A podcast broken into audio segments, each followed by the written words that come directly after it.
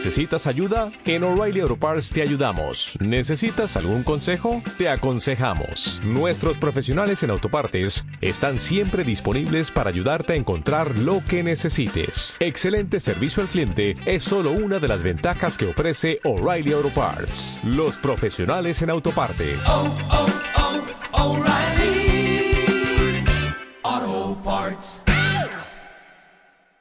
En este día miércoles 10 de enero le agradecemos a Dios porque nos da la oportunidad de encontrarnos con Él a través de la palabra y a nosotros entre sí a través de la oración, de la meditación. Señor Jesús, gracias por el día que nos regalas. Gracias por esta oportunidad de alimentarnos a través de tu palabra. Derrama tu espíritu sobre nosotros para que comprendamos lo que leemos y vivamos lo que meditamos. Mira, Señor, que te abrimos la puerta de nuestro corazón para recibirte como el único Señor y Dios, y ven a nuestra vida. Haz tu voluntad en mí y en todos. Te entregamos el gobierno de nuestras vidas, de nuestras casas, de nuestros asuntos, ahora y por siempre. Amén. Mis hermanos, tomamos el Evangelio del día, Marcos 1, 29 al 39, que va en continuidad con el Evangelio que leímos y meditamos ayer. Decíamos ayer que Jesús estaba en la sinagoga de Cafarnaún y se admiraban los oyentes porque hablaba con autoridad. Y decíamos que la autoridad de Jesús se refleja en la fuerza de su palabra, en que va atestiguada con su vida, pero ante todo en la sanación de enfermos y la liberación de oprimidos por el demonio. Pues bueno, Hoy nos encontramos que Jesús, que está enseñando en la sinagoga, ahora sale y camina con sus discípulos a la casa de uno de ellos, de Pedro, allí donde su suegra está enferma, para sanarla.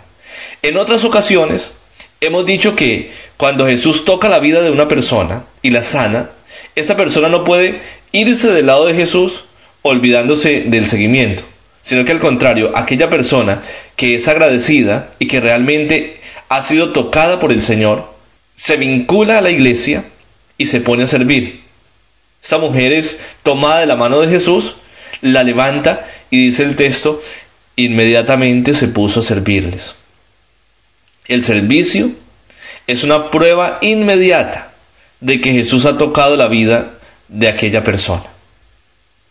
Pero vamos más adelante y nos damos cuenta que ya era el caer de la tarde, se ponía el sol, y esos que lo han escuchado hablar comienzan a llevarle enfermos y endemoniados para que sean curados y liberados, que es donde Jesús va a manifestar con más fuerza su autoridad, la autoridad de Jesús que es capaz de poner en orden la casa, que es capaz de poner en orden la vida de las personas. Y Jesús lo sana. Hoy también el Señor quiere sanar nuestros corazones quiere sanar nuestras vidas de tantas dolencias, no solamente corporales, sino espirituales.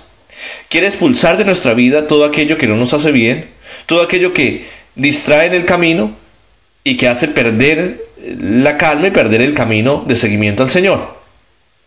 Mis hermanos, fijémonos en algo muy especial.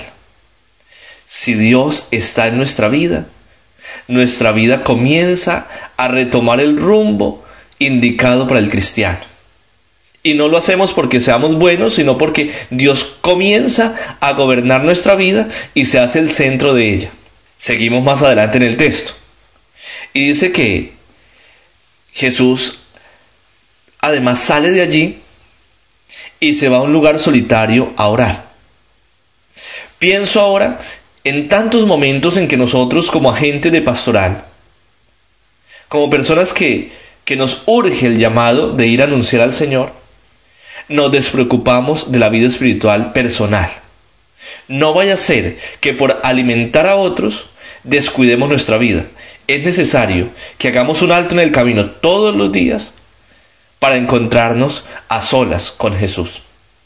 Dedicar un tiempo a la oración para alimentarnos, porque solamente podemos hablar de aquello que llevamos dentro. Y si nuestra vida está vacía de Dios, ¿de qué vamos a hablar? Los discípulos se acercan a Jesús para decirle, todos te andan buscando. Porque la gente no descubre en Jesús al Mesías que tiene autoridad en su palabra, sino que quieren más sanaciones. La gente a veces anda buscando cosas y no al Señor. Yo insisto mucho, esos que hablan de misas de sanación, esos que hablan de, de milagros, dejemos de hablar de eso y hablemos del Dios que hace los milagros, del Dios que sana. Hay que hablar más de Jesús antes que buscar tantas cosas de Jesús. Se busca a la persona de Jesús que con él tenemos todo. Jesús va a aclarar algo que a mí me, me impacta muchísimo y ojalá que lo tengamos en cuenta hoy. Jesús dice, vamos a otros pueblos cercanos para también allí predicar el Evangelio, porque para ello he sido enviado. Porque es que el inicio de la conversión, el, inicio del discipulado, el inicio de la vida cristiana, está en conocer a Jesús. ¿Dónde se conoce a Jesús? Mediante la meditación del Evangelio y mediante la aceptación de la palabra la palabra que es Cristo mismo que se ha encarnado y que nos habla. Si nosotros buscamos la manera de conocer más a Jesús a través de la palabra, nos enamoramos de Él y nuestra vida se transforma. Y toda la autoridad, la fuerza, la autoridad de Cristo se manifiesta en nuestra vida. Que este momento de meditación con la palabra sea también un momento de apertura del corazón, de la casa, a Jesús que llega para transformarnos. Señor Jesús, vacíame de mí lléname de ti y haz de mí un don para ti y para mis hermanos. Un feliz día para todos, que el Señor y la Santísima Virgen María nos bendiga y nos acompañe, unidos siempre en la oración.